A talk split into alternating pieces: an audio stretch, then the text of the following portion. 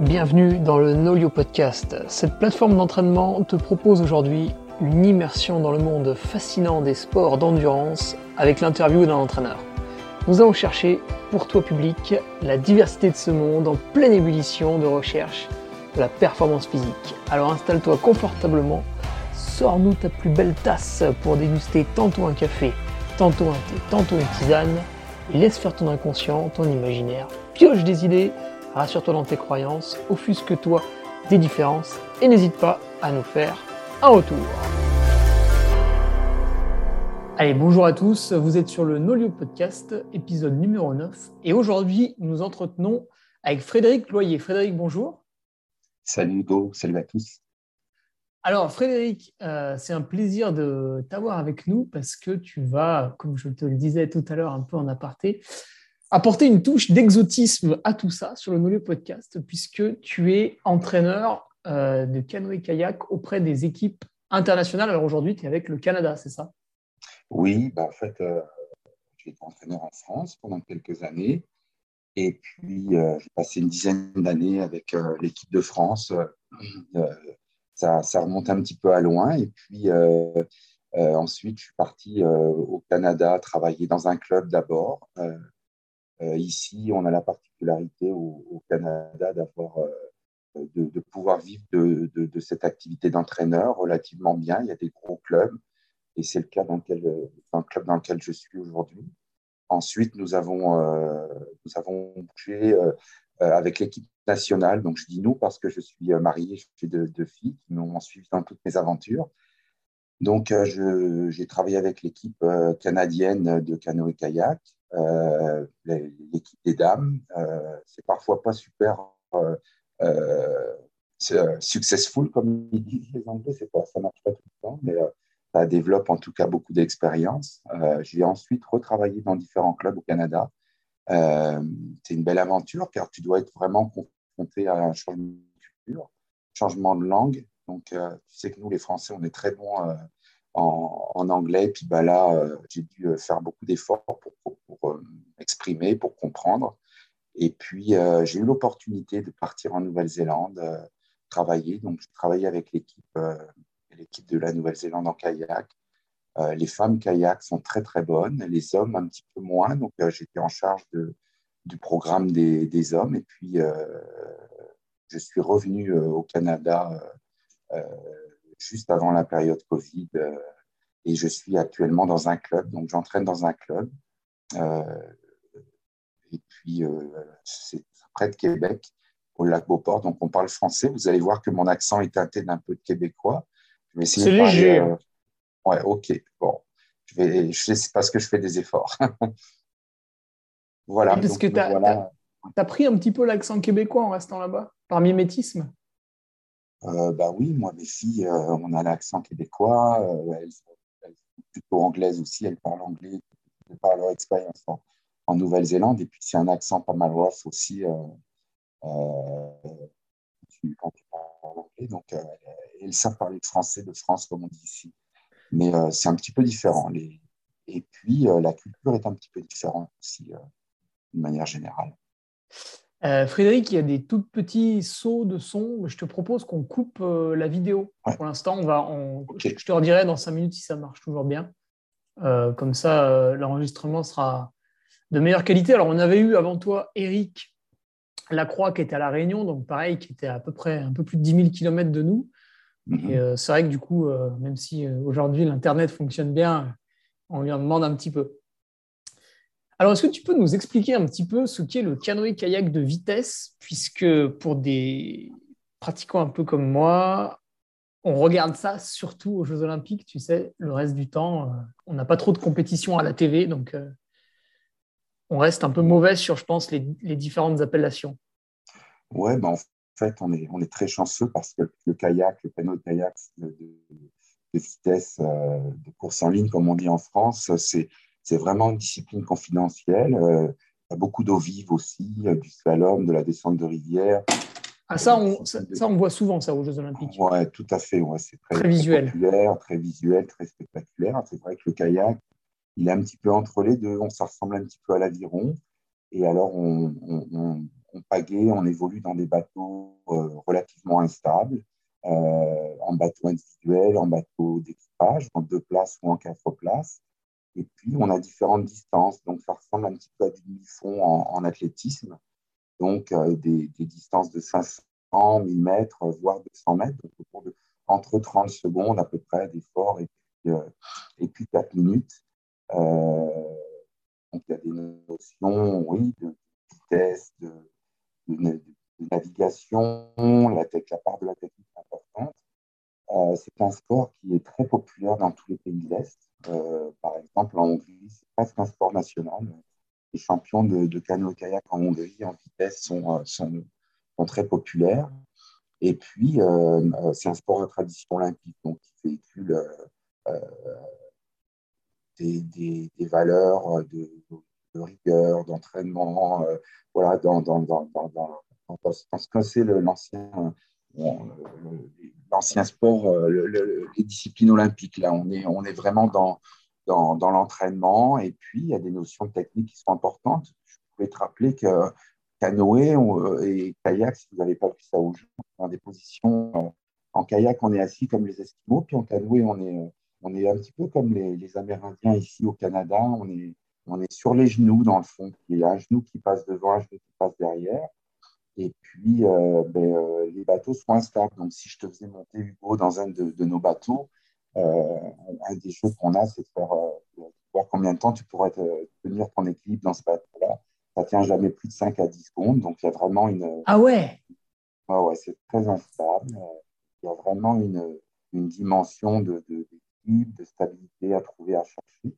On fait vraiment beaucoup, beaucoup de pratiques de bateau pour, pour acquérir, pour être à l'aise dans ces bateaux-là. Donc, euh, on, doit se mouvoir sur l'eau à travers deux engins. On est assis dans un kayak. Donc, les surfaces de contact avec l'eau sont, sont assez réduites à travers un bateau, un canoë-kayak. Et puis, on, le deuxième engin qu'on a, c'est celui qu'on a dans les mains, c'est notre. Euh, soit on pagaie d'un côté en canoë, ou soit on pagaie de deux côtés en kayak. Et on doit créer un appui, on doit trouver cet appui, et puis on doit se, transporter à travers cet appui euh, d'un point à un autre euh, faire la compétition. c'est vrai que nous, quand on les voit à la télé, c'est les athlètes de très haut niveau, c'est les compétitions internationales, et ça ne bouge pas d'un centimètre, c'est très très propre, donc ils sont assis ou agenouillés sur l'embarcation. Et c'est vrai qu'on a cette impression de facilité, mais tu sais, un petit peu comme quand je regarde un marathon à la télé, euh, mhm. ça court à plus de 20 km/h, puis en fait, nous, on a l'impression qu'ils font un footing. Moi, quand je vais courir à 20 km/h, euh, déjà, ça ne dure pas très longtemps et c'est pas du tout pareil visuellement. Ouais, je pense que c'est un peu pareil. Ouais, c'est vrai qu'on euh, ne se rend pas compte de la difficulté, hein, mais c'est bon, en effet, c'est comme dans tous les sports. Euh, ça demande beaucoup de, de pratique. Hein. C'est pour ça que je disais qu'on a une approche très quantitative. Hein. Il faut, pour, euh, te sentir bien dans ton bateau, euh, il faut en avoir fait un certain nombre de kilomètres. Il faut avoir commencé relativement tôt quand même euh, pour développer des, habiletés là, de navigation, de, de sensation, d'équilibre. Donc, c'est important. Donc Frédéric, pour revenir après euh, maintenant un petit peu plus sur euh, ce métier d'entraîneur euh, qui est le tien, quel a été ton, parcours, ta formation, puisque tu entraînes, tu m'as dit, depuis 1993 Ouais, ben moi j'ai d'abord été un athlète de canoë, j'ai un athlète d'un niveau décent, niveau national, quelques compétitions internationales, et je ne crois pas avoir été quelqu'un de très doué. Euh, par contre, euh, à chaque fois que j'ai dû essayer d'aller vite, j'ai dû réfléchir. Donc, c'est peut-être ça qui m'a entraîné vers cette carrière d'entraîneur. Euh, puis, ben, très rapidement, n'étant pas le, meilleur dans ma catégorie, il y avait toute une génération de, de canoës, de, de kayak. La France rapporte des médailles régulièrement aux Jeux Olympiques. Donc, on est une nation pourvoyeuse de, de, le résultat. Euh, moi, moi, j'étais pas dans, le, dans cette game-là. Je n'avais pas tout à fait le, le, niveau. Et donc, en fait, euh, j'étais vraiment, euh, j'avais à faire des choix. Donc, j'ai fait des études de, en STAPS dans le nord de la France, à Lille. Et puis, je suis, je suis allé me préparer à, Alexandre, il faut que je m'arrête, je suis désolé, j'ai un appel. je te reprends dans deux minutes, je m'excuse. Ouais, je vais couper l'enregistrement et puis tu me redis. On peut reprendre. Oui, allô? Oui, je t'ai je remis l'enregistrement. Ça va? Ouais. Ouais. Alors, tu fais 07, 07. Allez, on est reparti. Et si vous m'excusez, hein, j'ai des contraintes de suivi d'entraînement le matin ici, mais euh, ça c'est Ok, ok, ouais. Donc, euh, je crois que j'étais en train de, donner un petit peu des, euh, idées de. Ah, excuse-moi, Alexandre, il faut, que je, faut que je reparte. Excuse-moi. Alors, Frédéric, qui gère aussi euh, les athlètes en temps réel, tu vois, bah, c'est d'autant plus euh, intéressant comme quoi tu es vraiment coach, si on en doutait. Donc, tu nous finissais ta formation, tu allais t'expatrier euh, de France bientôt Oui, en fait, donc j'ai passé ensuite le professorat de sport après les, ma formation staff à l'INSEP, où j'ai obtenu dans une voie haut niveau. Donc, on était une vingtaine d'athlètes de haut niveau et puis on a passé deux ans à, apprendre le les bases de, de l'entraînement niveau. Euh, j'ai ensuite été entraîneur dans différents euh, centres d'entraînement. On appelait ça des pôles à l'époque. Euh, certains s'en souviennent. Des centres de préparation pour les, pour les équipes nationales. Et puis, j'étais entraîneur de l'équipe nationale pendant une dizaine d'années. Des, résultats, on apprend toujours de ces échecs, plus d'échecs que de, très bonnes performances. Mais j'ai eu la chance de, de progresser. Euh, j'ai été coach euh, à Sydney il y a déjà quelques années, et puis j'étais un jeune entraîneur. Et puis, euh, dans la catégorie canoë, il y a eu des très belles performances avec Eric Leluc qui, fait quatrième en, canoë monoplace 1000 mètres. Et puis, et puis ensuite, ben, je crois que j'avais fait un petit peu le tour. J'avais plus une grosse motivation, donc j'ai arrêté pendant quelques années. Étant prof de sport, j'ai pu euh, euh, aller travailler euh, dans, une, dans des services de, l'État, le ministère de la Jeunesse et du Sport. Mais le, goût de, le le goût de l'entraînement m'a repris. Et puis, finalement, je suis parti au, au Canada pour une première expérience à l'étranger. Qu'est-ce qui t'a fait choisir justement cette équipe de, du Canada? C'est une volonté de, de, voir l'étranger C'est une opportunité C'est un mélange des deux? Ben, Dans le fond, euh, oui, c'est une opportunité. C'est vrai aussi que, euh, étant, moi, j'étais cadre d'État, donc j'avais euh, la possibilité de, d'avoir une mise en disponibilité pour, euh, pour voir autre chose. Et puis, je ne les retrouvais pas dans, dans le travail, je dirais, administratif, dans, dans, dans, les, dans les choses qui étaient mises en place pour moi euh, au niveau de, travail euh, en France.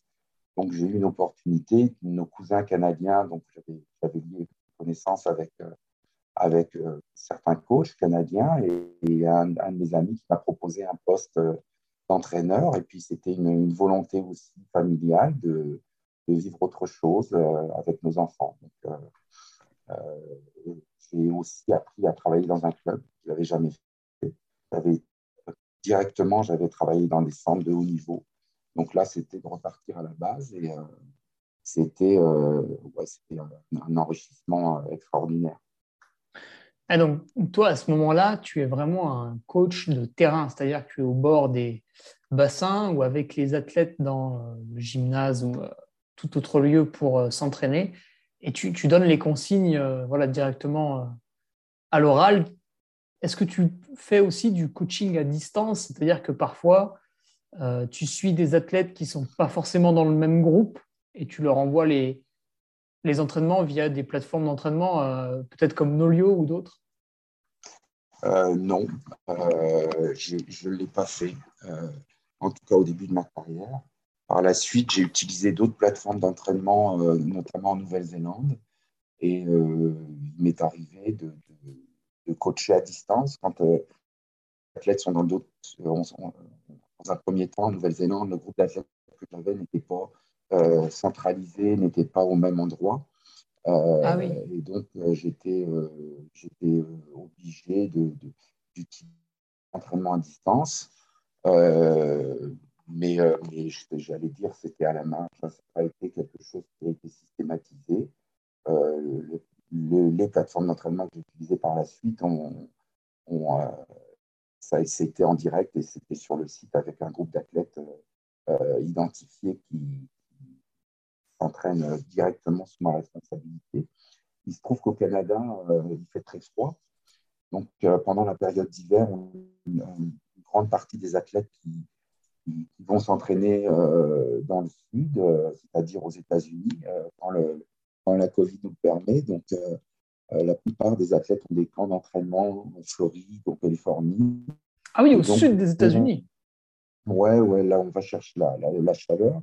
C'est les mêmes fuseaux horaires, donc c'est intéressant du point de vue de, euh, du suivi d'entraînement. Il n'y a pas de gros décalage. Et puis, euh, euh, la Floride, Orlando, Disneyland, là, il y a beaucoup d'avions, c'est pas très cher, donc on peut descendre. Il y a des bateaux à descendre quand même. C'est un beau road trip à travers les États-Unis, mais on le, tous les hivers, on a une, une, grande partie de nos meilleurs athlètes qui descendent en Floride. Donc, en effet, je les entraîne à distance. D'accord. Sur, sur du suivi d'entraînement. Hmm.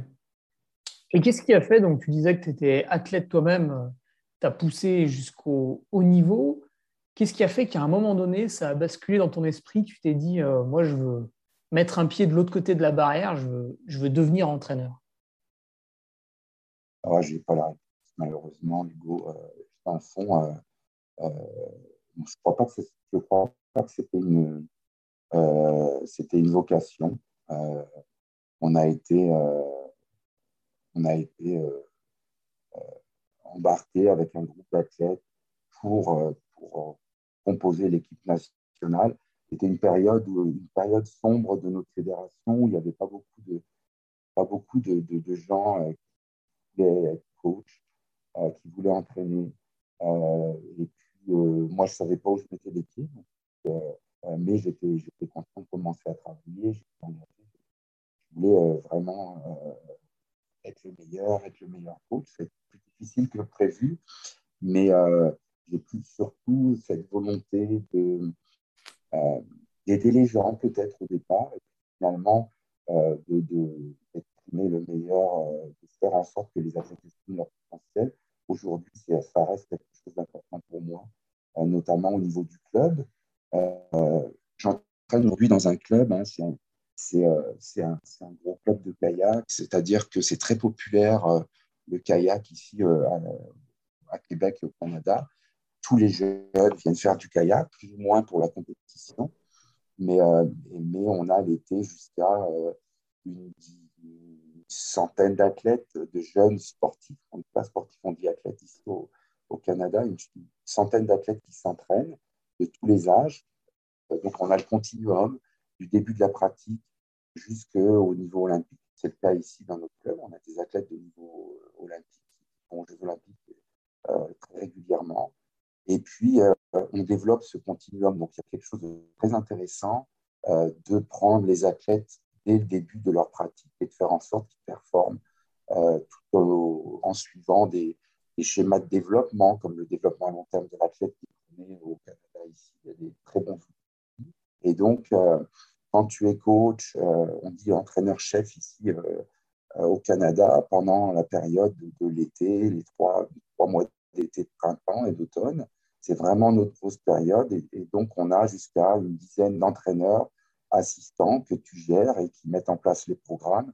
Donc, il y a toute une logistique de, compétition, un système de, euh, de, gestion des coachs que tu dois mettre en place. Donc, euh, c'est vraiment un travail euh, vraiment très, très large. Aujourd'hui, ben, je, je, trouve que j'ai fait un peu la boucle, le tour, le tour, après le niveau olympique, le très haut niveau, me retrouver dans un club à gérer, à gérer le, développement des athlètes. Et c'est quelque chose qui m'intéresse énormément. Euh, moi, je me suis souvent posé la question de savoir qu'est-ce qui était le plus important. Toi, peut-être toi, la réponse. Pour nos auditeurs, dans le fond, euh, qui est le plus important Est-ce que c'est l'athlète, le, pardon, l'entraîneur qui est à la fin du, cursus de l'athlète aux Jeux Olympiques qui produit les résultats? Ou est-ce que c'est la première fois que tu vas euh, te poser les fesses dans un kayak et que tu as un éducateur ou un, entraîneur qui donne le goût de ta pratique et qui, développe les rudiments de, de, ton sport?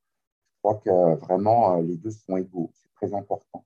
On n'a pas la même reconnaissance, certainement, mais euh, je trouve que c'est intéressant de développer aussi euh, une forme d'attitude, une forme d'engagement euh, auprès de ces jeunes athlètes. Eh oui, ça c'est, c'est intéressant. J'allais te faire remarquer justement dans le centre où tu es, tu, tu, as les, un petit peu les débutants, ceux qui se mettent au sport. Donc très jeunes, comme tu disais, c'est mieux parce qu'ils vont progresser en termes de technique tout au long de leur vie. Donc forcément, plus on démarre tôt, mieux c'est. Puis je pense que quand on est très jeune, on, comprend mieux euh, certains gestes, enfin, du moins on les, on les assimile mieux. Euh, je me souviens justement de mes, mes premiers entraîneurs qui m'ont demandé de faire des exercices spécifiques, on va dire, dans mon sport. Et c'est vrai que c'est un très très bon souvenir. Et quelque part, euh, ça n'a rien à voir avec la pratique d'aujourd'hui, mais ils ont su donner le, goût de l'effort, tu vois. Ouais, c'est vrai que quand tu commences euh, ici au kayak, c'est euh, euh, un, endroit magnifique. Le, J'habite au lac Beauport, donc c'est une petite, ville à côté de, Québec. Et donc, là, c'est très, très américain way of life, comme on dit, American way of life. Tu es dans les bois, il y a des, des, grandes, des, belles maisons. Il y a, ici, là, en ce moment, neige, il y a des sites de de ski alpin, ski de fond, c'est le paradis de, de, montagne également. Et puis, il y a le, lac, le kayak, qui font partie de, de, la, vie de, chacun des, petits jeunes qui habitent là. Donc, ils viennent pratiquer, euh, ils nagent, euh, ils jouent, euh, ils essaient de ne pas tomber à l'eau dans les bateaux. on, on, essaie, nous, de développer des, entraîneurs qui leur donnent le goût de la, pratique. On a, a, il y a Évidemment, il y a des systèmes, comme c'est le cas en France, de, formation. Et puis, euh, ben, une fois que ces jeunes ont pris le goût, euh, ils s'engagent dans des. Euh, très sportifs, d'une manière générale. et puis, ben, on essaye de faire en sorte de les garder dans notre activité.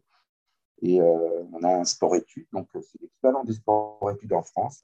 Et puis ensuite, on a les jeunes, quand ils arrivent au niveau après le secondaire, ils ont des possibilités d'aménagement de leur temps pour s'entraîner et euh, pour pouvoir, par exemple, comme je l'ai euh, indiqué, pour aller en Floride au niveau euh, préuniversitaire, il y a des, des, dispositifs qui leur permettent de s'entraîner. Donc, moi, j'ai en responsabilité une, douzaine, quinzaine d'athlètes de haut niveau, d'un niveau national. Et puis, on a, a environ une, 15, une vingtaine d'athlètes avec un, entraîneur assistant qui travaille avec moi. Euh, c'est une femme et elle s'occupe du, groupe sport études. Euh, puis on a des activités diverses euh, globales aussi pour nos jeunes. Oui, parce que maintenant, ça s'est vachement démocratisé, l'enseignement à distance, donc ça facilite pour partir en stage. Enfin, partir en stage, partir chercher ouais, la chaleur, ouais, si, c'est un peu partir en stage. Ouais, c'est ça. Ils partent en stage, ils partent. Euh, euh, c'est des jeunes qui doivent euh, partir. Donc ça demande, c'est très, très onéreux. Ça coûte cher. C'est-à-dire qu'ici, il n'y a pas un système forcément de, de licence, peut-être comme c'est le cas dans les clubs français. donc, c'est-à-dire que les jeunes, ils doivent acheter, ils payent leur, payent, leur licence d'entrée. Ils sont coachés par des, entraîneurs d'un certains niveaux, donc ça peut être relativement cher, le, le, tarif euh, d'entrée dans, le club. Et puis, il doit s'acheter un bateau, il doit s'acheter une ou deux paliers, ben, c'est eux qui vont payer leur, euh, leur compte d'entraînement. Il y a certains systèmes d'aide et de bourse, et globalement, ça coûte euh, excessivement cher la pratique du kayak. Ah oui, est-ce que c'est un petit peu un frein, ça? Des fois, tu vois des peut-être des jeunes qui sont très doués, mais malheureusement, la famille derrière ne peut pas forcément suivre. Ouais, on n'a pas un accès démocratique à la, pratique sportive. Hein. Euh, euh, ça arrive dans certaines villes. Quand tu vois, Montréal, il y a des, clubs qui sont un petit peu paramunicipaux, qui développent des programmes et qui ont beaucoup de jeunes. C'est le cas à Montréal, dans d'autres villes du Canada. Euh, ce qui nous concerne, on n'a pas, on n'a pas une approche très, très ouverte. Déjà, d'habiter ici au lac Beauport, c'est déjà avoir pas mal d'argent. On a plutôt des gens qui sont euh, favorisés d'un point de vue, euh, euh, financier.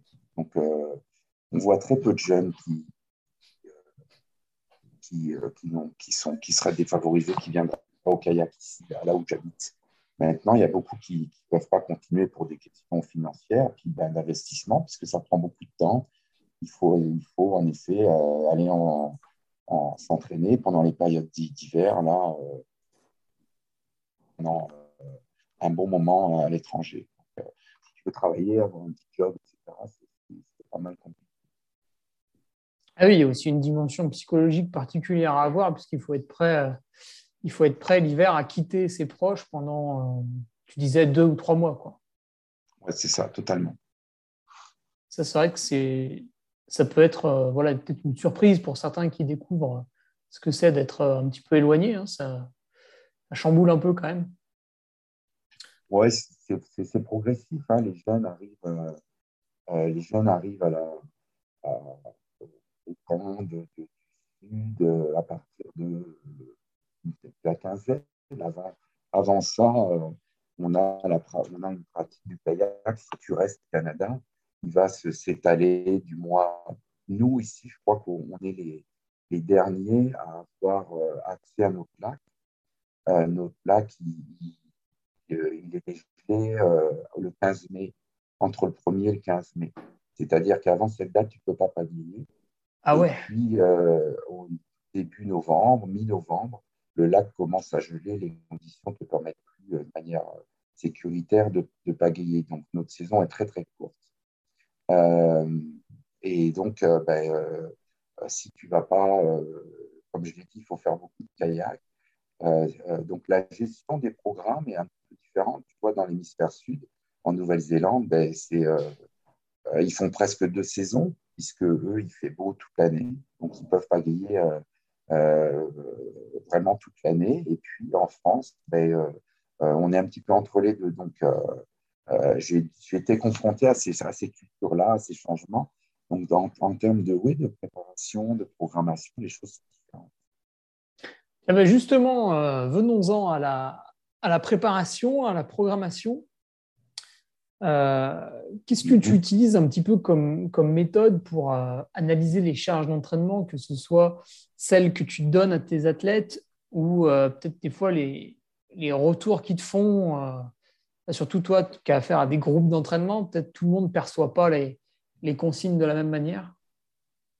Oui, c'est sûr qu'il y a l'individualisation, hein, comme je le disais, dans le groupe d'athlètes que j'encadre, il y en a qui sont, euh, qui sont d'un très haut niveau, qui, ont pour objectif de, performer au du monde, aux Jeux Olympiques, donc au plus haut niveau.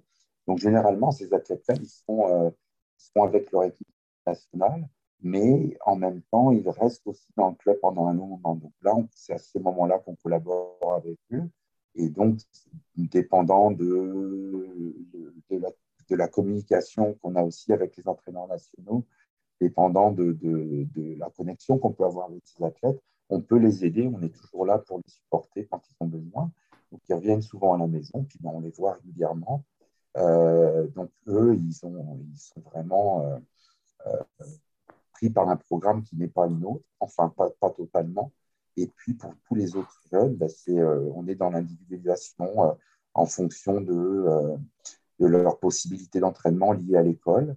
Et euh, on, a, on, a, on essaye de gérer euh, euh, la dynamique de groupe et puis aussi l'atteinte d'objectifs par si tu dois faire 10 heures de, de, cardio, de, de, travail aérobie, ben, il faut que tu organises. Donc, il y, a, vraiment une volonté de, de, leur donner accès à, à l'autonomie pour, pour réaliser le plan d'entraînement qui est prévu. Et puis, il y a des périodes communes. En effet, quand on va sur l'eau, on travaille ensemble pour la plupart du temps. Donc, moi, j'utilise ben, Nolio. comme je le disais, j'ai travaillé avec d'autres plateformes et j'utilise Nolio pour quantifier mon entraînement. J'utilise la méthode Foster avec le RPE. Donc, c'est quelque chose qui fonctionne très, très bien.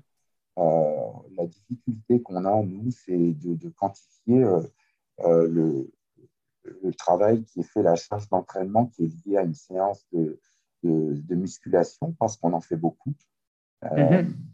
et, donc, pour avoir discuté avec pas mal de physiologues ici, certains Français sont émigrés ici au Québec, ils me disaient que la, la meilleure solution dans, pour nous, pour le kayak, c'était cette méthode RPE euh, qui permet euh, de, bah, je dirais, de quantifier à la fois le travail euh, physiologique, par exemple en kayak, si tu fais de la course à pied, on fait beaucoup de ski de fond aussi, et, aussi de comparer, c'est plutôt une charge neuromusculaire, on l'entend bien, mais de quantifier vraiment la durée de la, de la, de la pratique de musculation, via fois le RPE, on arrive vraiment à, identifier la charge et euh, ça paraît, euh, après deux ans d'utilisation, un an et demi, ça paraît très cohérent.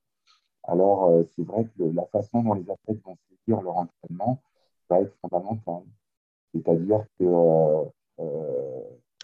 faut qu'ils mesurent leur durée de séance, il faut qu'ils mettent leur RPE, et en fonction de, de, ça, ils ont leur propre charge d'entraînement. Donc là, je suis obligé, chaque fin de semaine ou de, faire un travail individuel d'analyse de, leur, euh, des charges d'entraînement qu'ils ont réalisées. Ah oui, parce que toi, tu donnes euh, les consignes et en fait, derrière, trois personnes qui vont recevoir la même consigne ne vont pas te délivrer euh, le même RPE et du coup, tu vas devoir réadapter. Totalement. Donc, c'est ce qu'on essaye de faire, ou des fois on n'a pas envie de réadapter non plus, hein, euh, dans le fond, dans le fond euh, oui, euh, on, a, on est obligé d'assurer un suivi, mais, mais je t'avoue que moi, je regarde le audio c'est tous les jours. Là.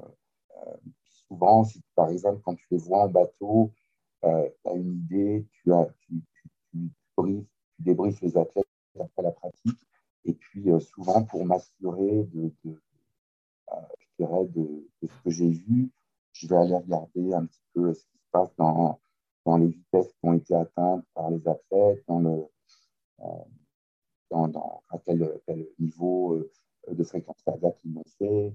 Et puis aussi, on regarde pas mal les tendances de pagayage.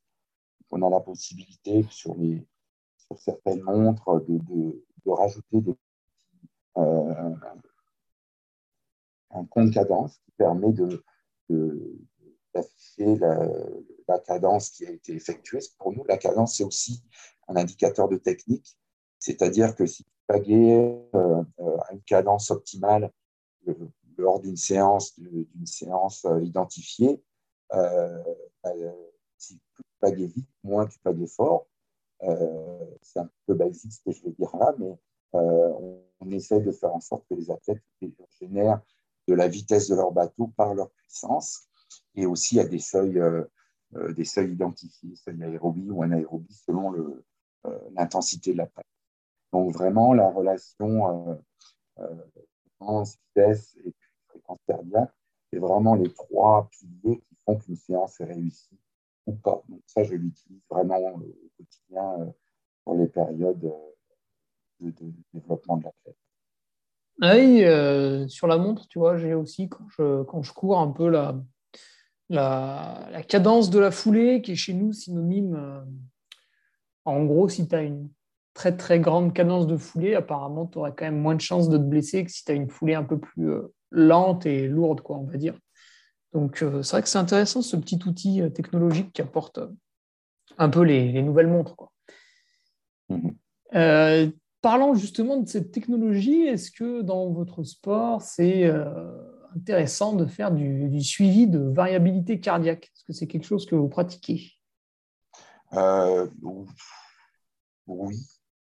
en tout cas, moi, je ne l'utilise pas aujourd'hui. Je l'ai utilisé en Nouvelle-Zélande et ça nous permettait de vérifier l'état de, de, fatigue. Donc, effectivement, quand on est nationale, tu, travailles avec un, psychologue, un préparateur physique, et puis tu as beaucoup de, de, d'outils et de, support pour mettre en place un projet. Donc, ça, on l'a utilisé.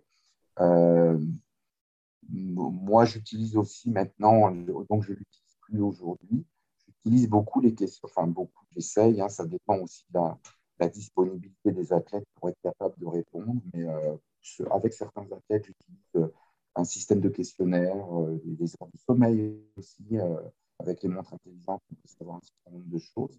Donc, il y a un petit suivi de ce niveau-là, mais, mais j'avoue que j'utilise plus le, le, HRV. On développe quelque chose ici avec des partenaires. Euh, je ne sais pas si vous avez déjà entendu parler de ces choses-là.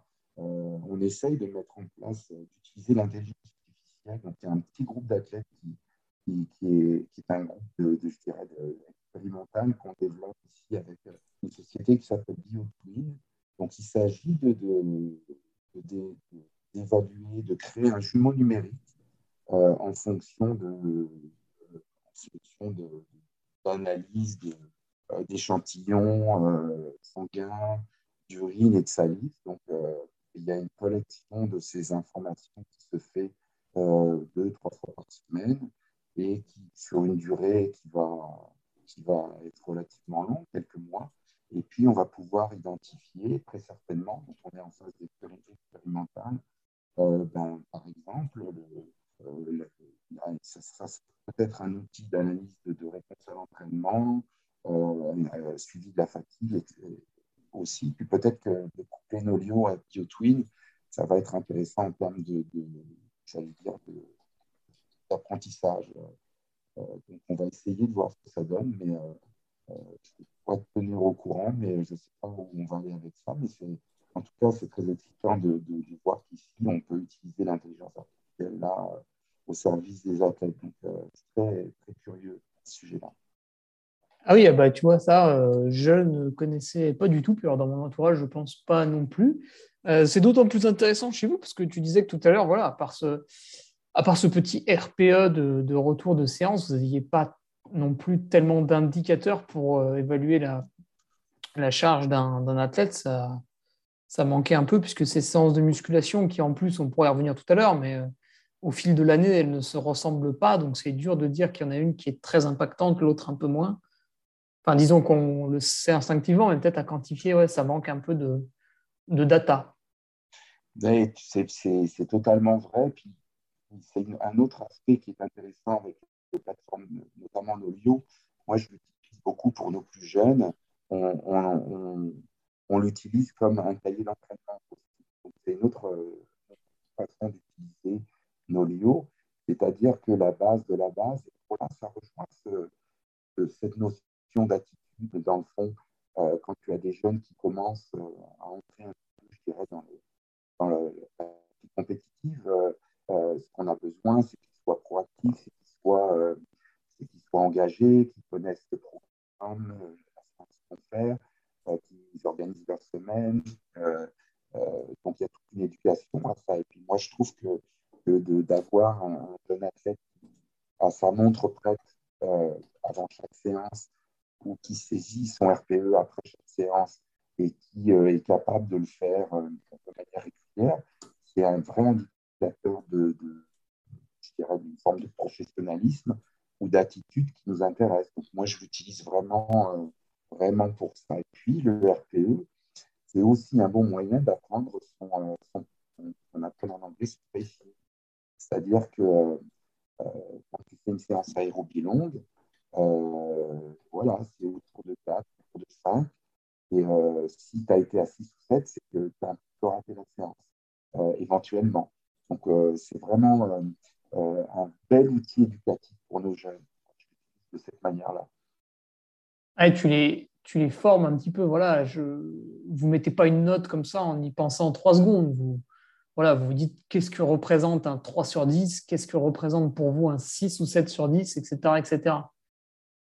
Oui, on, on, a parlé dans le temps de pourcentage. Alors, j'ai un peu qu'est-ce que ça voulait dire. Moi, j'ai toujours un petit peu difficulté avec ça. Euh, on a toute une terminologie d'entraînement. Donc, on sait quand tu fais une aérobie de base, ben, de 4-5.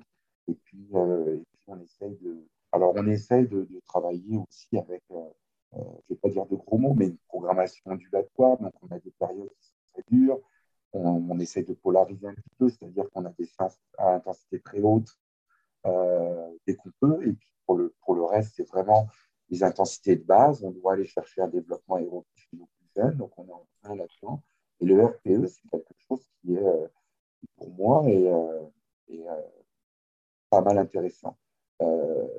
et puis, ça permet aussi de quantifier la pratique. Euh, on sait à peu près où on va en fonction des jeunes, à quelle charge d'entraînement ils doivent, ils doivent aller pour faire à quoi ça correspond une semaine dure pour eux en termes de RPE. évidemment, il y a des, il y a des différences entre, selon l'âge, selon le niveau des, des jeunes, mais euh, on arrive quand même à bien le, le classifier. Hmm. Ok, alors euh, parmi d'autres indicateurs, tu le disais à Mimo tout à l'heure, c'est que vous faites pas mal d'autres sports que simplement le, la glisse sur l'eau. Mhm. Vous vous préparez aussi en ski de fond. Est-ce que, euh, tu me diras, ça tombe l'été, donc c'est peut-être plus compliqué. Est-ce que vous pratiquez le cyclisme? Et si oui, est-ce que vous faites appel aux capteurs de puissance euh, ou peut-être sur des vélos d'appartement pour, pour faire des exercices un peu spécifiques? Non, euh, on travaille à la, On essaie de rester dans les zones, même si fréquence cardiaque des jambes et puis du haut du corps, puisque le kayak, on va dire, euh, les tests qu'on peut faire, ça se fait sur des machines euh, de, de des tests à part on le fait sur des machines à palier spécifiques. Donc, on fait aussi beaucoup de machines à palier. C'est très mécanique, hein, ça ne ressemble pas à la glisse que tu peux avoir sur ton kayak. Non, on n'utilise pas de capteur de puissance. On sait, on, sait un et euh, euh, il y a, des, analyses de, puissance. De, là à utiliser, à le transférer sur des entraînements. En live, on ne le sait pas. On ne sait pas trop. Et euh, ce n'est pas grand-chose finalement. donc non, on n'utilise pas, pas ça. On fait du vélo mais c'est plutôt, je te dirais, pour des séances d'aérobase, de ski. Bon, les, athlètes canadiens sont, plutôt, pour ceux qui ont de la neige, sont plutôt des bons skieurs. Alors, euh, on fait beaucoup de, skating, euh, euh, on fait de l'aérobie de base aussi. Et puis, à côté de ça, on a des séances un peu plus intensives et on le gère avec les fréquences. Pas de capteur de puissance. Hmm. Un dernier outil euh, peut-être qui peut être intéressant à, utiliser, qui est un petit peu euh, novateur. Alors, ça ne vaut pas euh, votre intelligence artificielle, mais il y a les capteurs de, glycémie de la marque Super Sapien qui sont sortis il y a quoi Un an Allez, un an et demi, on va dire qu'avec la crise Covid, c'est un peu tout bouleversé. Est-ce que c'est quelque chose que vous utilisez? Non, pas à ma connaissance. Et les efforts sont peut-être pas assez longs dans vos compétitions, non? Ouais, je ne crois pas que ça soit pertinent, mais ça peut être intéressant comme, euh, comme contrôle de l'entraînement parce qu'on fait beaucoup de kilomètres quand même en, en de kayak. On passe beaucoup de temps euh, à pagayer. Euh, ça reste un sport à dominante aérobie. Donc, donc, il y a beaucoup de travail aérobie et ça ne nous aiderait pas pour identifier certaines choses à l'entraînement, euh, en compétition, mais peut-être qu'à l'entraînement, ça pourrait être intéressant. Mais je n'ai pas connaissance qu'on l'utilise euh, ici. Euh, oui, parce qu'il y a une autre composante, c'est que dans les compétitions, il y a, quand vous êtes en équipe, il y a une affaire de poids aussi, non? Oui. Oula, ça c'est quelque chose qui, qui, est intéressant. Dans le fond, quand tu es dans des, bateaux longs, le rapport poids-puissance, c'est toujours très important dans, tous les sports. Euh, n'empêche que nous, on a un mètre qui nous aide, donc euh, il y a pas mal de force dans un kayak. Donc, quelqu'un qui serait relativement lourd et qui, serait quand même très puissant, il serait, il serait relativement avantagé sur l'eau, s'il faisait de la course à pied ou, ou un, tout autre exercice. Donc, dans les bateaux longs, notamment, il y a une inertie qui est forte. Donc, une fois que le bateau est lancé, des gars peuvent pas mal puissants, pas mal gros, on peut les voir dans des bateaux, dans des bateaux donc, il n'y a, a, pas une affaire de poids au sens où il soit vraiment léger. Et sur les gars s'entraînent tellement que toute façon, ils sont relativement secs. Et... oui, à un moment donné, oui, tu peux, difficilement, euh, difficilement grossir quand tu fais des heures et des heures. Après, tu as des gens du 200 mètres qui sont spécialistes du 200 mètres qui vont plus être une distance olympique, euh, sauf chez les femmes. Tu as des gens qui ont des profils de type euh, sur une trentaine de secondes, qui sont plus musculaires, hein, plus forts, plus mais aussi très techniques. Et à l'inverse, des gens plutôt de type aérobie qui ont. Donc, ça aussi, c'est des choses qu'il faut gérer dans, dans le programme. Euh, les niveaux de fatigue ne sont pas les mêmes. Et euh, il y a des gens qui sont plus des sprinteurs, on va dire, que des, gens euh, de type endurant. Donc, on essaye de gérer ça aussi. Hmm. Et non, il n'y a pas de, il a pas de poids idéal. il y a plein de choses. Une question peut-être un peu plus au niveau de, de l'entraînement. Alors, tu nous as donné chez toi au Canada cette grosse problématique qui est l'hiver particulièrement rigoureux. Mais euh, est-ce qu'il y a d'autres moments de la saison, par exemple euh, l'été, où vous êtes gêné par une météo capricieuse et à ce moment-là, il faut adapter la séance prévue euh, pour passer à, des exercices en intérieur? Est-ce que c'est quelque chose qui, intervient aussi dans la saison ça? Je vais avoir une réponse de Normand. Hein. On reste quand même un peu oui et non. C'est-à-dire que c'est-à-dire que euh, euh, il nous arrive de, de, regarder, oui, on regarde la un petit peu comme peut-être comme en voile, on regarde la météo, il y a la combinaison du, froid, de la pluie, du vent euh, et des vagues, qui fait qu'il y a des fois les ne sont pas possibles. Donc, on, en œuvre, donc là, oui, en effet, on va, on va changer le, on va changer ça nous est arrivé, ça nous arrive aussi en Nouvelle-Zélande, c'est un pays où il y a beaucoup de vent, donc des fois, bon, ben, si tu veux aller chercher une séance de qualité qui ne sont pas réunies, on change la pratique. Maintenant, euh, euh, on va skier par moins 20 ici, on n'a pas de. Il faut faire très attention au froid, mais. Euh, par moins 20, vous utilisez pour respirer un petit appareil, non? Ouais, ben on, on, couvre le, couvre le, le visage. Euh, ça peut arriver qu'au-delà de moins 20, on ne sort pas quand même.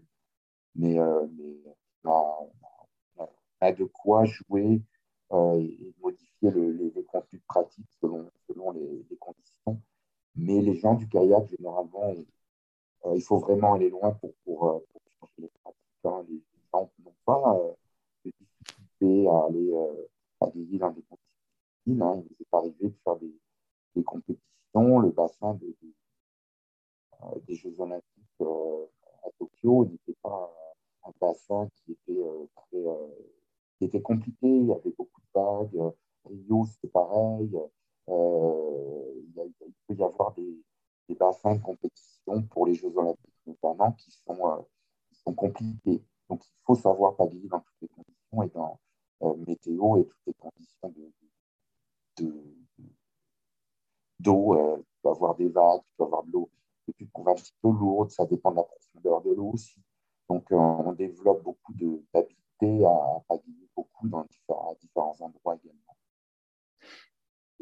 du coup, c'est vrai hormis cette période euh, hivernale où là, bah, c'est la glace tout simplement qui vous empêche de, de sortir, bon, en général, c'est anecdotique, euh, les petits problèmes météorologiques.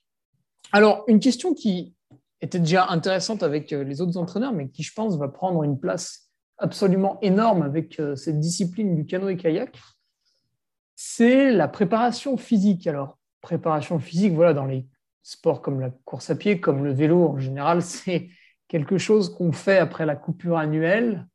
au moment des fêtes ou juste après. On fait des exercices un peu en salle. Et au bout d'un mois, on en a marre et tac, on reprend sa pratique de course ou de vélo. mais vous, pour le canoë-kayak, je pense déjà ça prend une place plus grande, plus de temps, et puis peut-être que c'est aussi beaucoup plus régulier et plus suivi tout au long de l'année.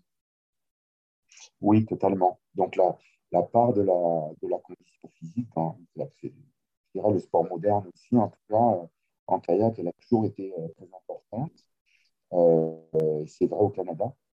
Donc on, on, ne fait pas en effet que couper des. On ne fait pas les, les ici euh, au Québec. On, passe du temps dans la salle de musculation. C'est vrai que c'est un, endroit quand il fait froid, on est quand même bien aussi. Alors on développe les, qualités physiques toute l'année. Euh, vraiment, euh, euh, bah, surtout sur les périodes d'hiver, là où on, a vraiment le temps de, se créer une bonne base au, au, niveau du développement de la force au sens large.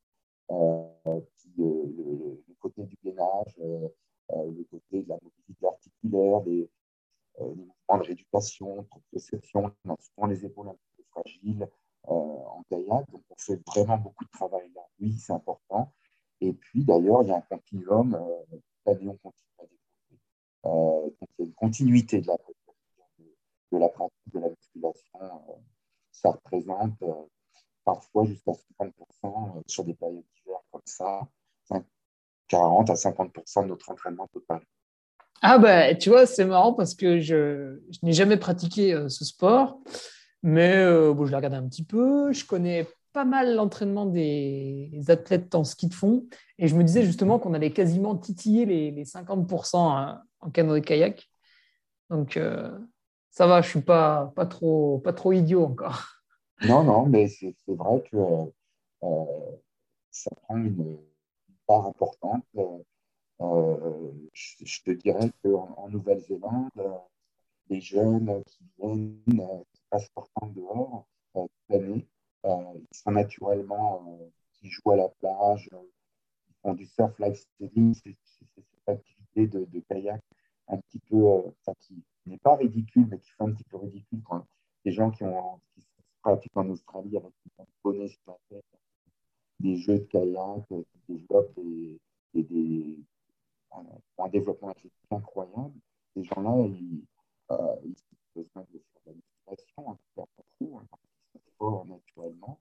Et puis, il y en a certains qui ont des, des racines un peu maoris aussi. Alors, euh, c'est des, des, gens qui sont rapides qui, euh, et qui sont portés sur le, sport à l'extérieur. Donc, euh, il y a moins de travail à faire de ce niveau-là. C'est mm. peut-être un petit peu plus comme en Europe, aussi un petit peu plus sédentaire, peut-être un petit peu moins fort que ces gens-là naturellement. On développe ces qualités dans la salle.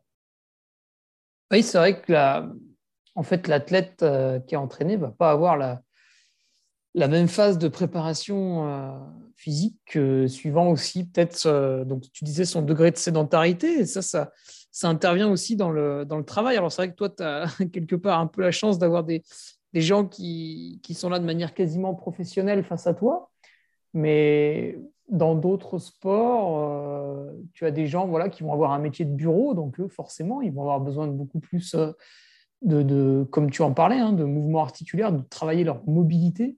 Et puis d'autres qui ont un métier physique, qui bougent déjà énormément toute la journée, eux, ils vont pouvoir se concentrer uniquement sur euh, le geste sportif technique. Ben, oui, totalement. Euh, il faut gérer le, côté préparation physique, le côté technique et puis le côté développement physiologique. Donc, c'est dans le fond.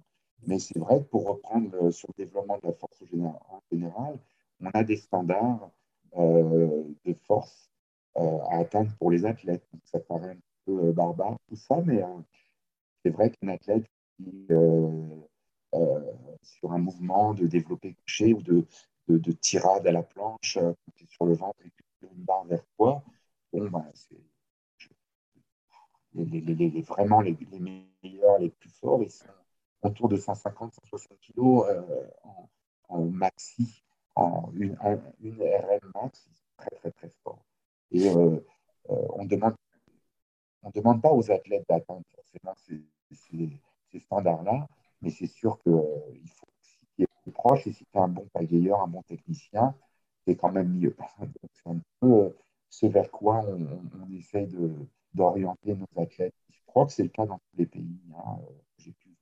J'ai pu, le voir, hein. les Allemands sont très forts avec des, standards euh, ah, c'est une nation qui adore la musculation. Hein. Même quand ils font du ski de fond, tu vois, ils sont réputés très, euh, très, euh, très friands de l'entraînement en salle.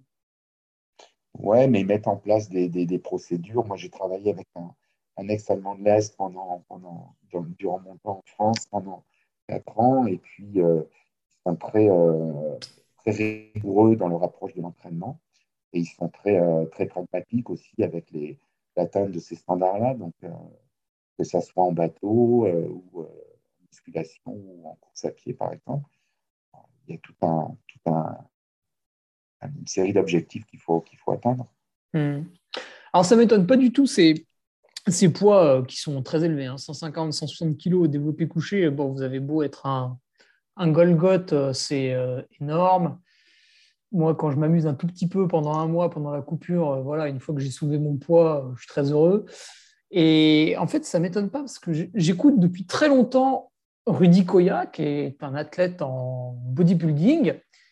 Et puis, en fait, il s'est pris de passion pour le, le canoë-kayak habitant Annecy. Tu vois, c'est très agréable sur le lac d'Annecy.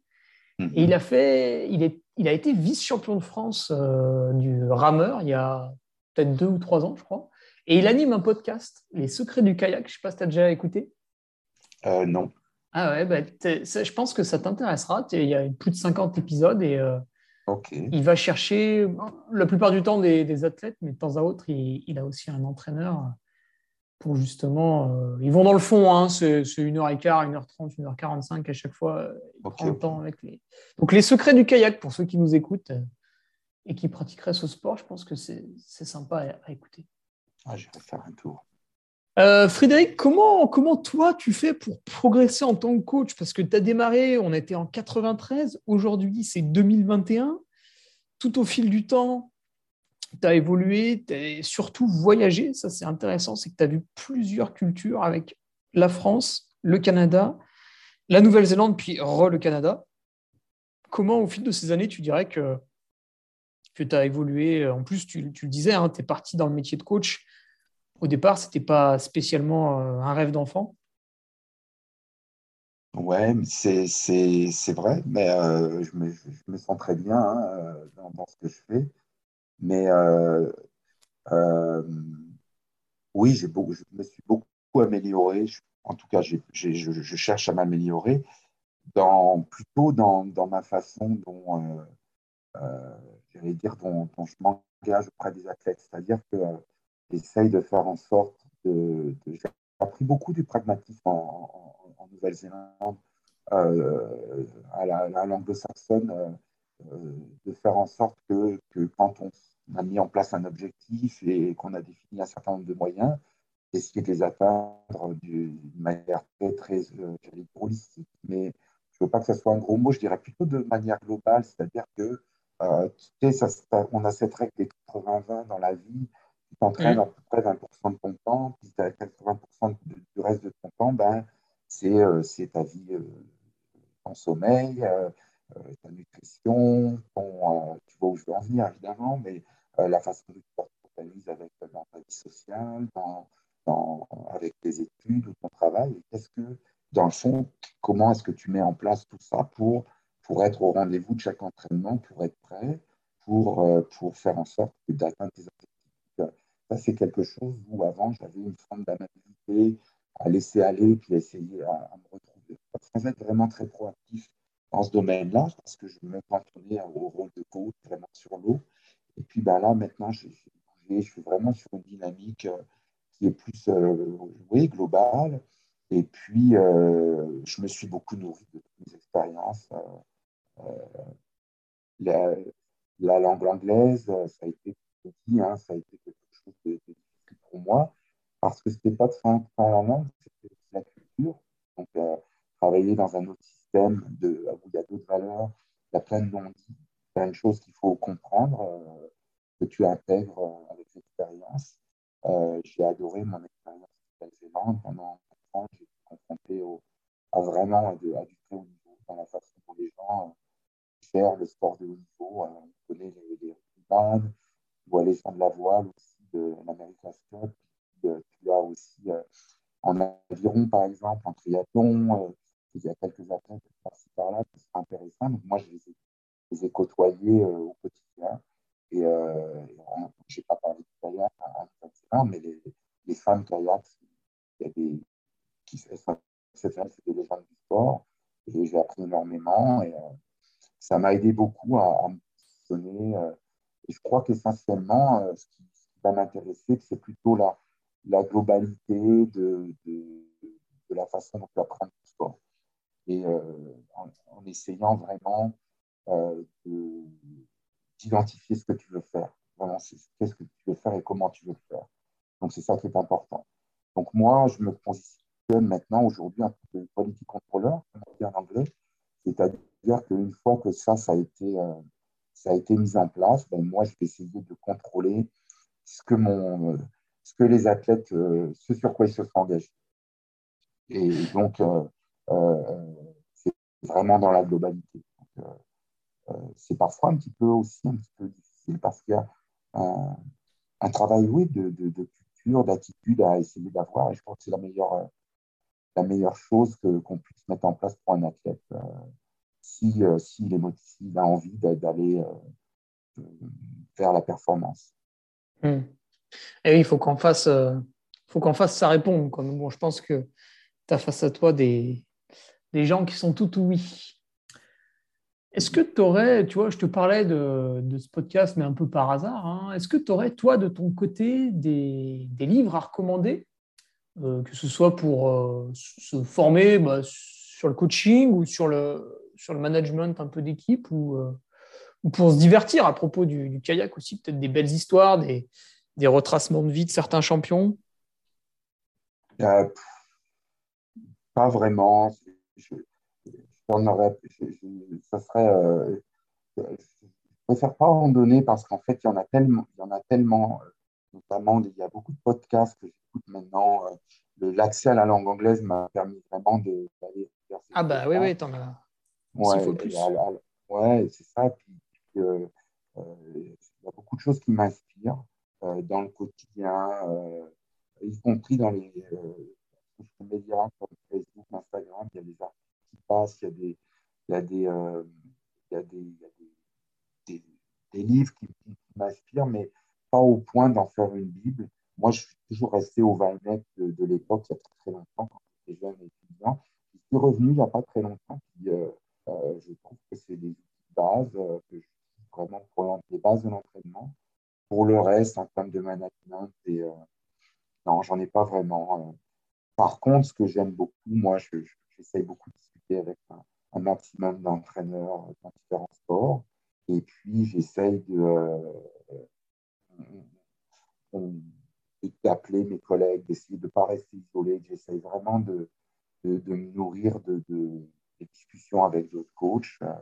Et euh, euh, non, ça me suffit. Je ne vais pas chercher, je, je, vais pas chercher de, de vraiment, tu vois, le, le HRV et puis ces choses-là. Je ne Bon, c'est des outils, je ne veux vraiment pas me lancer dans trop de, de complexité, de, spécificité liée à l'entraînement, euh, parce que euh, euh, c'est une source de distraction pour moi par rapport à, ce que je considère être vraiment le, nœud de, la performance en termes d'attitude, de,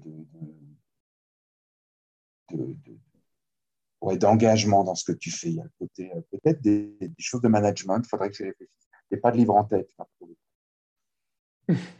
Et au niveau euh, voilà, plus visuel, peut-être euh, film, documentaire, un truc. J'aime bien. Peut-être quelque chose de motivant, tu vois, aussi. ouais. Ah, je t'ai coupé, vas-y, vas-y. vu qu'il y a un tout petit décalage, c'est vrai que j'ai mangé ta phrase.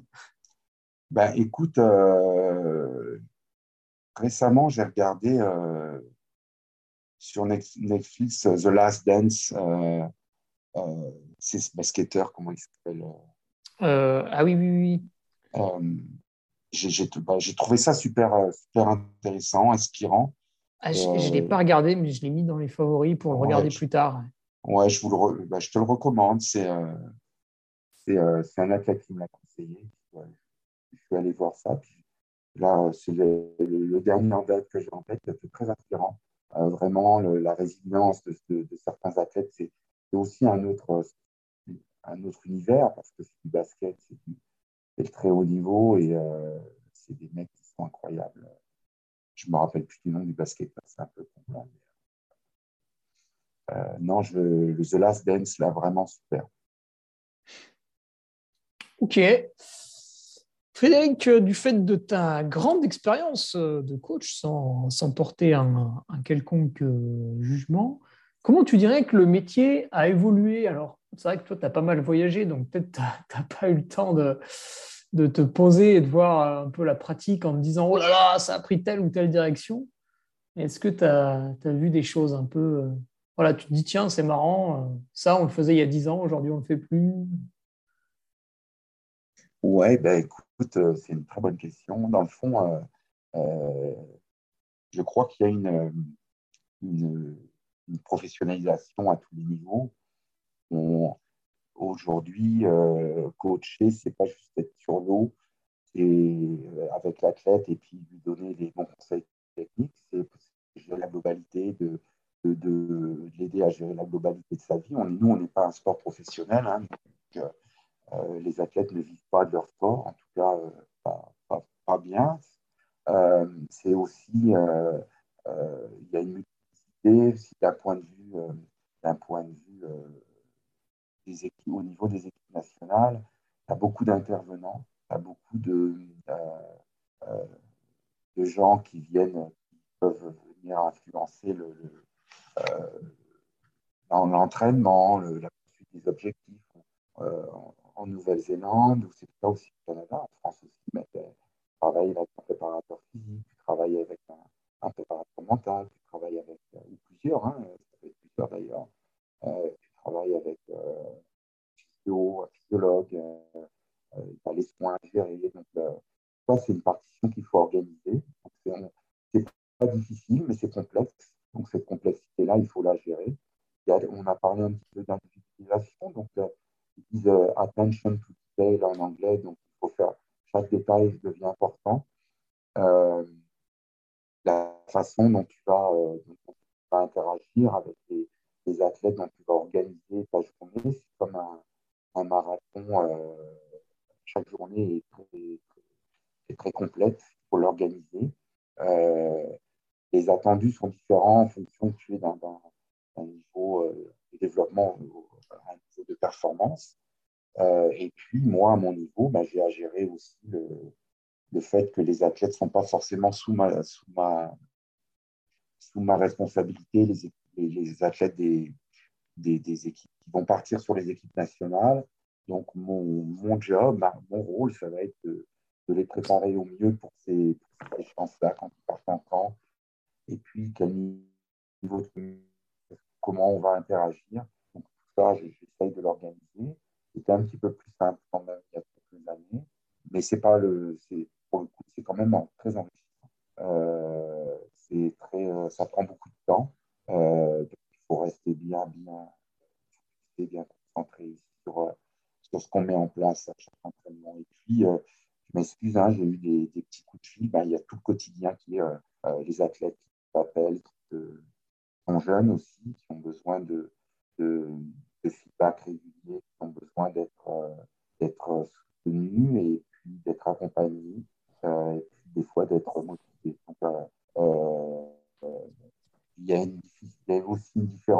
selon les, pays. un jeune Canadien se comportera différemment d'un jeune Français ou d'un jeune, jeune Néo-Zélandais. Alors, euh, il faut tenir compte de ces choses-là qui peuvent être un peu adaptables, puis surtout euh, euh, très résilient aussi par rapport aux événements qui arrivent Il faut, encaisser pas mal de choses, je crois, parce que il faut rester très souple dans sa façon les choses sans, quitter l'objectif, les objectifs qui sont ceux des athlètes. on a l'impression que les, la, vie des gens globalement est, devenue un peu plus euh, intense à, à tout niveau, quoi. Tout va, tout va assez vite et tu étais un peu là aussi pour recadrer les choses, je pense. Ouais, c'est vrai. Je n'en ai pas parlé, mais le, poison, c'est cellulaire, c'est les athlètes sont les jeunes, jeunes, enfants, jeunes, les plus vieux maintenant. Hein, moi, le premier, on est collé à notre, téléphone portable, à notre on dit, on dit ici au Québec. Et puis, bah, la nature des consignes, la nature euh, de la, la, façon dont tu vas communiquer avec les athlètes. Il faut que ça soit. Tu ne peux pas envoyer un long, un long email. Euh, en, ça, en cela, Nolio, c'est vraiment bien parce que ah euh, tu as l'app sur le téléphone, il n'y a pas de. Les RPE, puis les sensations, ça arrive. mais ils ont une, un niveau d'attention, un niveau euh, qui est très réduit, un niveau de distraction qui est très très grand. Alors il faut, il faut prendre ça en compte. Et, et puis euh, le kayak, c'est un sport aussi, euh, beaucoup d'activités qui est, où tu ne vois pas le, le, le, résultat tout de suite. Il faut d'abord en faire beaucoup. Donc les motivations à long terme, elle n'est pas, pas, très, pas importante, je dirais. Donc c'est un petit peu différent de, ce qu'on pouvait connaître euh, de notre temps en France. Ici, euh, les, jeunes enfants ont la possibilité de faire beaucoup d'activités, beaucoup de sports, beaucoup d'autres activités. Donc, le, le, phénomène du zapping euh, est, réel ici. on, a, on, voit des athlètes incroyables, des jeunes qui sont très très bons, finalement ne souhaitent pas continuer. Alors, c'est un vrai, c'est difficile de, de, voir tant de talents euh, qui part, euh, qui s'arrêtent, mais euh, j'allais dire, c'est la vie de, c'est la vie de coach, donc il, faut, il faut vivre avec. Mmh. Eh oui, tu. J'ai vu aussi, hein, je fais du sport depuis très jeune et j'ai vu des amis qui étaient très très forts et puis bon, un jour, tu vois, ils avaient plus envie, quoi, en toute simplicité. Mmh. Est-ce que, toi, là, c'est les dernières questions, c'est assez drôle c'est pour euh, détendre l'atmosphère sur la fin. Si tu devais te souvenir d'une fois ta plus grosse erreur, Frédéric, en tant que coach, la boulette. Ouf. Euh, bon, une plutôt marrante, hein, pas une qui est triste. Euh, non, mais écoute, il n'y a pas faudrait que j'y réfléchisse. Euh, on essaye de, on est un peu dans le déni, hein, on essaie d'aborder ces sujets-là. Oh, bah, des erreurs, euh, euh, des erreurs. je me souviens notamment une fois en étant entraîneur national il y a quelques années dans le sud, dans le sud-ouest de la France. c'est un endroit où il y a beaucoup de, beaucoup de, comment dire, de, kayakistes qui viennent faire des, spots, des sites d'entraînement. Donc, c'est à Temple, Temple sur l'Autre qui va, qui, va, qui va être un site d'ailleurs euh, de préparation olympique, comme il va y en avoir beaucoup en France avant Paris 2024. Euh, en fait, euh, moi, j'étais j'étais donc coach national. J'étais dans mon bateau moteur, mais je n'avais pas mon permis bateau moteur sous moi. Et tu es comme en voiture, tu es censé l'avoir. Et puis, ben, il y, a, des, gendarmes, des, deux, un petit peu zélés qui m'ont arrêté, puis qui euh, étaient donc en situation d'entraînement avec des athlètes de l'équipe nationale. Et je me suis fait embarquer euh, par une grosse vedette de la voit pas rarement quand même, qui m'ont arrêté, puis qui m'ont amené au poste euh, presque à être menotté parce que j'avais permis. Alors, franchement, j'étais dans un bateau moteur, tu vois, à, suivre les athlètes, donc c'était assez, assez cocasse. On, on, parle de temps en temps. Euh, un peu comme un délinquant, m'être fait arrêter. Puis donc, euh, euh, ouais, j'étais, j'étais, j'étais pas en garde là, c'est pas ça, mais c'était assez. mais je n'étais pas stressé, ça allait, mais voilà, c'est, c'est pas vraiment une erreur, c'est plutôt une belle anecdote. Puis, écoute, des erreurs, j'en ai fait là. ça, c'est trop long, on passerait quelques heures à te parler de toutes mes erreurs. celle-là, elle est bien. celle-là, elle est marrante, ouais. Et euh, alors, pour contrebalancer ça, à l'inverse, tu vois, le, le jour où tu as été le plus fier par, tu as été peut-être le plus ému par une, de tes, une des performances d'un de tes athlètes Oh, il y en a eu beaucoup, il y en a eu quelques-unes aussi. Eh oui, je me doute. Hein, ouais, c'est pas, c'est pas, comme je disais, tu vois exprimer le potentiel, c'est pas, c'est pas juste de gagner, euh, euh, de gagner, c'est vraiment de voir des, jeunes qui, euh, qui, arrivent, des athlètes, jeunes ou moins jeunes, qui arrivent à, vraiment réaliser des, des, performances ou des résultats qui sont à la hauteur de légèrement plus haut de ce, qu'ils voulaient. Donc ça, c'est super, c'est super cool. C'est des, des, bons feelings. J'en ai, ai, principalement, ils sont liés au niveau parce que bah, on est un peu quand même. Euh, genre, moi, dans tous les clubs où j'ai travaillé, j'ai développé euh, certaines relations avec certains athlètes incroyables et j'ai des jeunes euh, qui, qui, qui avec lesquels j'ai partagé des choses incroyables. Mais les deux que j'aurais en tête, si tu veux, c'est, j'allais dire, c'est avec, j'en ai parlé, j'étais un jeune entraîneur à Sydney il y a une vingtaine d'années j'étais coach et, puis euh, j'ai un athlète qui fait quatrième place euh, aux Jeux Olympiques euh, et vraiment pas très loin d'une médaille, mais on revenait de loin. On a, il y avait eu des choses difficiles et les sélections, les systèmes de sélection sont toujours compliqués et d'avoir réussi à faire cette performance avec cet athlète-là, qui, qui, qui, est maintenant coach au niveau national en France. Donc, c'était intéressant de voir, de, voir, de, voir de, de, vivre ça. Et puis plus récemment, ça a été au jeu ici en, 2000 euh, à Tokyo. J'étais pas au jeu, mais j'ai développé des, une équipe de jeunes en Nouvelle-Zélande qui vraiment avait, euh, j'allais dire, avait, comme on dit ici, n'avait rien à voir avec les hauts niveaux. Et euh, ces deux jeunes-là, ben, ils ont fait leurs premières âmes internationales avec moi.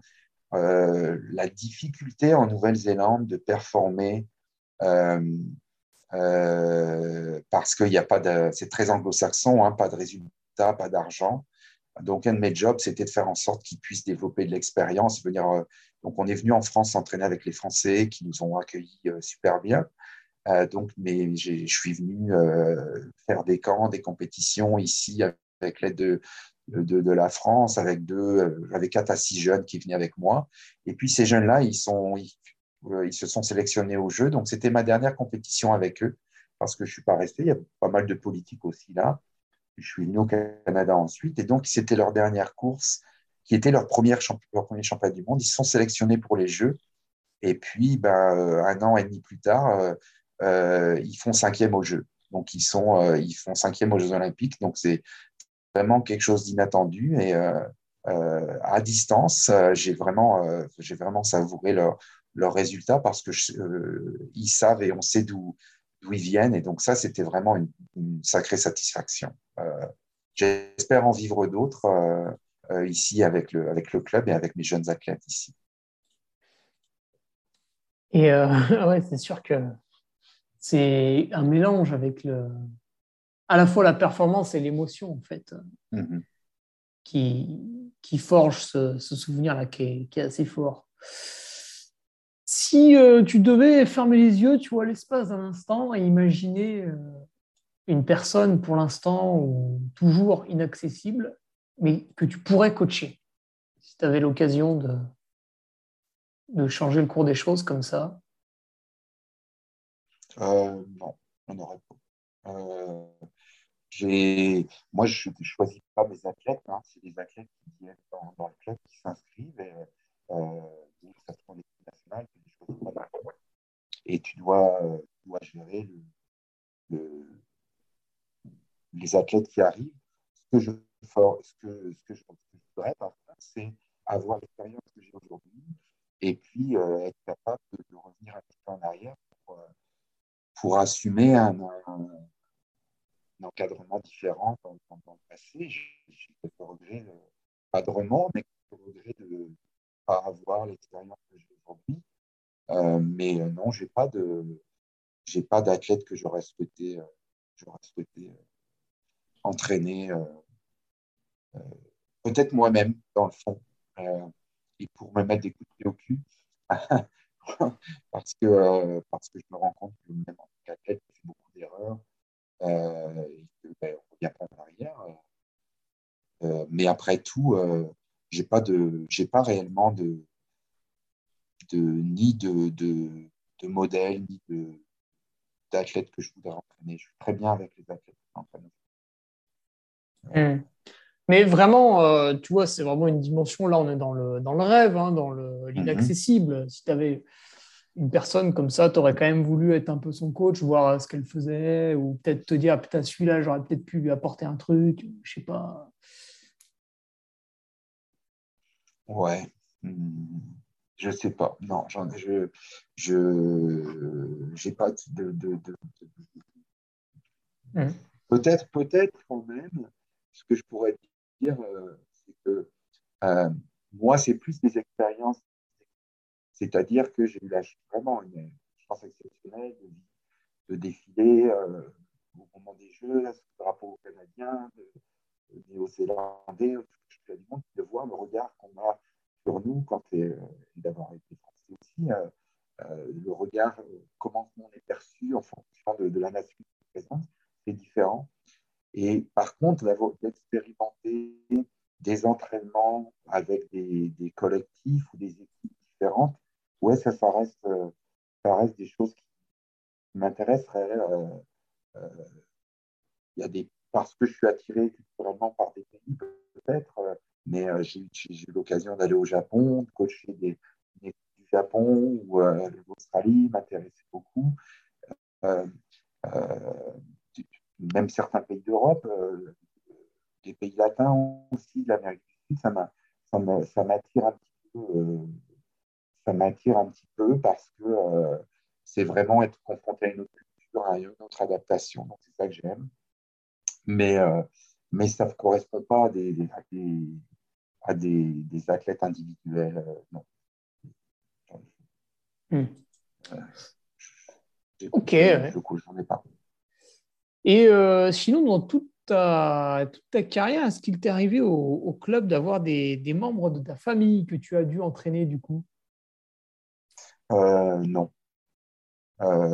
J'ai ma, une de mes filles qui pratique le kayak à un niveau, niveau niveau de base, euh, j'ai jamais eu l'occasion.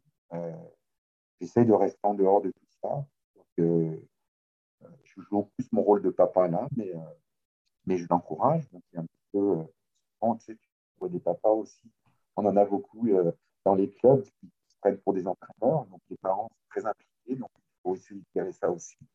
Mais non, je ne crois pas que c'est quelque chose aujourd'hui qui, je pense, soit, soit vraiment productif pour, pour, pour, ma fille qui est, qui est dans la préadolescence.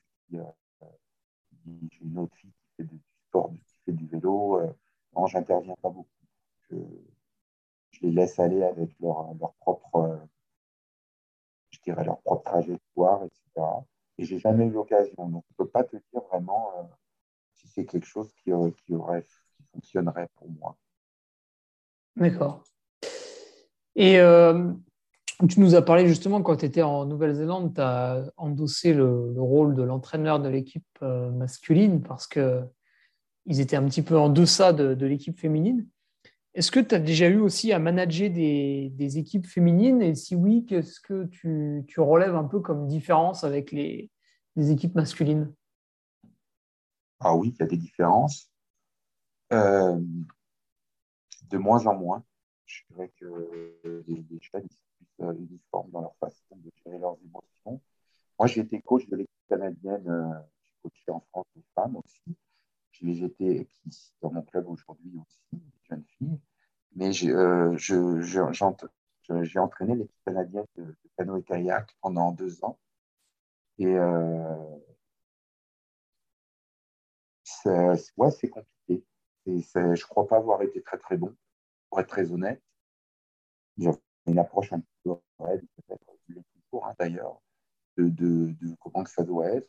Il, y a des, des là, je crois que euh, entraîner les, femmes, ça prend une psychologie un peu différente. Euh, la notion d'écoute, la notion de, partage, la notion de, euh, ouais, un petit peu une dimension un petit peu affective, elle est, plus forte, elle est plus, importante. Et donc, il faut être à l'écoute de ça. Et on ne peut pas prendre de, de, de, raccourcis, il faut vraiment prendre le temps, il faut vraiment convaincre une fille euh, peut-être un petit peu plus. Une fois qu'elle est convaincue, par contre, je pense que les choses vont bien. Mais euh, le niveau de choix, le niveau de décision est peut-être un petit peu différent. Peut pas paraître euh, il y a beaucoup de qualités chez les filles, euh, l'engagement notamment quand elles ont compris ce, vers quoi elles doivent aller, ce vers quoi elles veulent aller. Euh, ben là, ça roule, ça roule très très bien. Mais il y a certainement une dimension, ouais, comme je disais, émotionnelle, affective, qui, est, qui est différente. Ce que je vois ici dans mon club, et que les jeunes filles, elles sont, elles sont plus prises par, euh, par leur quotidien, par, euh, par leur, euh, j'allais dire, par le, leur, leur social, elles sont, plus dans, dans, une dynamique d'équipe. Et alors que les hommes sont parfois plus drivés, plus individuels. Donc, il faut tenir compte de ça dans la façon dont tu vas, les gérer, la façon dont tu vas composer les bateaux d'équipage, la façon dont tu vas gérer les dynamiques de groupe. c'est un peu différent. Euh, quand même, oui. D'accord, et oui, parce qu'en plus, euh, non seulement par rapport à d'autres entraîneurs, tu vois, qui font du, du coaching à distance dans les disciplines que je citais au début de ce podcast, toi, c'est vrai que face à toi, tu as, tu as un groupe, donc euh, ça, ça, implique encore des, des, modes de pensée différents d'un athlète individuel, qui soit masculin ou féminin. C'est que face à toi, tu as aussi un groupe à articuler. D'autant plus que même sur l'embarcation, euh, c'est par équipe. Oui. Oui, tout à fait. C'est-à-dire que. Euh, ouais, ben, non, pas toujours. Alors, on s'entraîne beaucoup en bateau individuel. On est un sport, euh, nous, on est un sport, un sport d'équipe dans des bateaux individuels. C'est-à-dire que dans beaucoup de sports, la, notion de confrontation, on doit être sur nos propres seuils d'entraînement dans nos vitesses, dans nos cadences. Puis en même temps, on doit gérer euh, un parcours euh, sur un lac, sur une rivière, euh, avec des niveaux différents. Et en même temps, on essaye de se fixer, de se confronter quand même un petit peu. La gestion des groupes, la gestion de, ce qu'ils vont faire, de comment ils vont le faire dans le briefing, c'est aussi important. Donc, il y a une gestion individuelle et il y a aussi une gestion du groupe. Et dans la salle de gym, c'est la même affaire, la façon dont tu gères euh, euh, les mouvements, les groupes, le pourcentage, les, la qualité des mouvements selon ton, niveau euh, va être essentielle. Et ensuite, la composition, oui, des équipages, la façon dont tu. Est-ce que, tu mets, est-ce que tu mets le leader en première place ou en deuxième place Il y a tout un rythme à trouver. il faut être synchro, donc il faut être quatre déjà. Et puis, euh, et puis bah, il faut être capable de, gérer les, les, tensions qu'il peut y avoir. Euh, la communication, c'est quelque chose de fondamental. Euh, on leur apprend, si tu veux, par exemple, mais, c'est quoi, qu'est-ce qu'on va faire aujourd'hui, comment on va le faire, et puis quand ça ne va pas, on s'arrête, puis on discute, chacun s'exprime, pas toujours le même, etc. etc. Donc, moi, c'est ça qui m'intéresse aussi de de, voir comment les athlètes ils interagissent entre eux. Et souvent, quelqu'un, celui qui interagit le mieux, c'est aussi celui qui est le mieux armé pour, euh, pour faire une carrière de, euh, bon niveau. Je pense à la compréhension qu'il a des systèmes d'entraînement, la compréhension de sa technique, la compréhension euh, sociale qu'il y a dans un bateau. tu peux voir aussi qu'il y a certains athlètes qui sont peut-être un petit peu moins forts, même au niveau international, mais qui sont des vrais leaders dans les bateaux. Donc, cela, tu ne peux pas te passer. Donc, il y a tout le, le, là, de, la, de la sélection et de la composition d'équipage. Est-ce que c'est le meilleur qui va aller dans ton bateau d'équipage, le meilleur individuel? Peut-être pas forcément. Eh ouais, c'est pas évident cet aspect euh, mental. Alors Frédéric, on arrive à la fin des questions. Bah, tu vois, on a, on a fait une bonne, euh, dis donc, une bonne, un bon audio là. Dernière petite question. Si tu avais un seul conseil à te donner à toi-même il y a 5, 10, 15 ans en arrière, tu vois, peut-être si tu penses à un truc, tu te dis vraiment ça, j'aurais dû le faire plus tôt, ou alors j'aurais dû le faire à ce moment-là, etc. Ah, bah là, par contre, je n'ai pas d'hésitation, c'est être moi-même et me fier à mon instinct. Ah. Euh, ça, c'est quelque chose qu'il faut, toujours garder. Euh, souvent, le, le, feeling des choses et, le premier feeling qu'on a, les, premières sensations de, de, de ce qu'on doit faire ou de comment on doit le faire sont, sont vraies. Ça ne veut pas dire qu'il faut, euh, faut pas euh, s'organiser pour être meilleur et, prendre un petit peu de recul, avoir de la distance avec les décisions liées à l'entraînement, par exemple. Euh, mais mais j'allais dire que être soi-même, fidèle à ses valeurs, c'est qui, qui est aligné, j'allais dire. J'ai appris beaucoup de ça de, de, de, la Nouvelle-Zélande. C'est quelque chose qui fait, euh, que tu prends un vrai leadership sur, euh, sur, ce que tu veux faire, sur ce que tu dois donner, ce que tu dois euh, euh mettre en place pour, euh, pour arriver à tes fins. Donc, c'est être vraiment être, être, être soi-même. C'est fondamental. On vit bien mieux avec ça. D'accord. Bah, écoute, je te remercie, euh, Frédéric, pour euh, ton temps, ton temps qui est, quand même compté, hein, comme on a pu voir. les athlètes bouillonnent derrière. Et c'est bien normal. C'est bien normal, c'est bien normal. Donc, on te remercie d'avoir pris un petit peu le temps de, et d'une part, de présenter la, discipline avec nous, puis de te donner euh, les, réponses aux questions voilà, avec le, passif que, que tu avais. C'est très, très riche. Donc, merci à toi, vraiment, Frédéric. Merci Hugo, merci à vous. Et, euh, puis, euh, bonne continuation. Euh, longue vie au podcast Nolio. Je vais, les écouter, puis, on va continuer. Je, suis très heureux de faire partie de cette, famille Nolio que je ressens plus comme une communauté. De, et donc, je suis très heureux d'y avoir participé à travers ce podcast. Merci à toi. Et eh ben justement, tiens, tu vois, petite question bonus qui arrive comme ça. Est-ce que tu aurais un, un collègue entraîneur que, que, tu aimerais voir passer, euh, enfin entendre dans le, dans le podcast justement? Euh, en, matière, euh, écoute, il y a moi, je, sais qu'il y a des gens kayak en France là, qui sont des, coachs incroyables que j'ai eu l'occasion de côtoyer, même coach il y a très longtemps, qui, qui ou pas très longtemps, pas très longtemps dans le temps, mais je, les connais très bien. Euh, il, y a des, y a des, entraîneurs euh, euh, comme François During, Philippe Collin, qui, sont des, aujourd'hui en charge de, la préparation sportive des, équipes olympiques en canoë-kayak en France, qui sont, sont incroyablement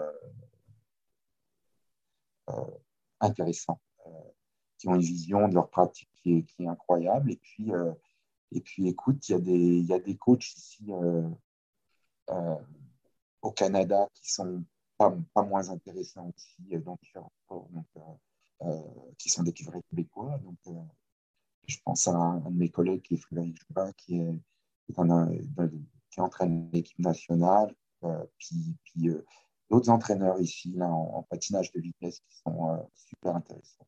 Euh, ah oui, ça c'est un sport pareil. Ça, c'est très visuel euh, sur les Jeux Olympiques. Bah, D'ailleurs, cette personne doit être dans les starting blocks puisqu'il y a les Jeux d'hiver qui se profilent à l'horizon. Ouais, ouais, il y, en a un ou deux là qui sont, euh, qui sont plein dans le, leur préparation. la sélection vient d'être annulée à cause de la Covid ici au Québec, la sélection olympique. Donc, je crois qu'ils doivent être pas mal dans le, dans le trouble, comme vous dites ici, mais mm. ils sont très occupés. Mais euh, ouais, d'ouvrir euh, des discussions au kayak, bon, l'aviron, euh, j'imagine des gens de la Fédération française d'aviron, il y a des gens euh, super intéressants. On est des coachs aussi français, il y a des expatriés en, en, aviron qui sont coachés au Japon, là, avec les au moment des Jeux de Tokyo, là, qui doit être sacrément euh, intéressant à, discuter euh, avec. Mais, euh, eh ben, je te remercie, Frédéric. On va se quitter là-dessus, sur ces petites pistes que tu nous donnes, puis on verra voilà, s'ils si, répondent à, notre demande de contact. Tu auras peut-être la surprise de, de les entendre. Ok. Ben, je vais te souhaiter une bonne journée alors, parce que là, tu t'attaques la journée maintenant. Ouais, c'est parti. Allez voir les, ce, qu'ont fait les athlètes. Merci beaucoup. Merci de votre accueil. Eh bien, allez, à bientôt. Salut, bye. Tu viens d'écouter un nouvel épisode du Nolio Podcast. Je sais, c'était génial. N'hésite pas à réagir sur l'une ou l'autre de nos plateformes, que ce soit notre page Facebook, Instagram, notre groupe Strava ou sur LinkedIn. Les liens sont dans la description. Allez, à bientôt pour un nouvel épisode. Salut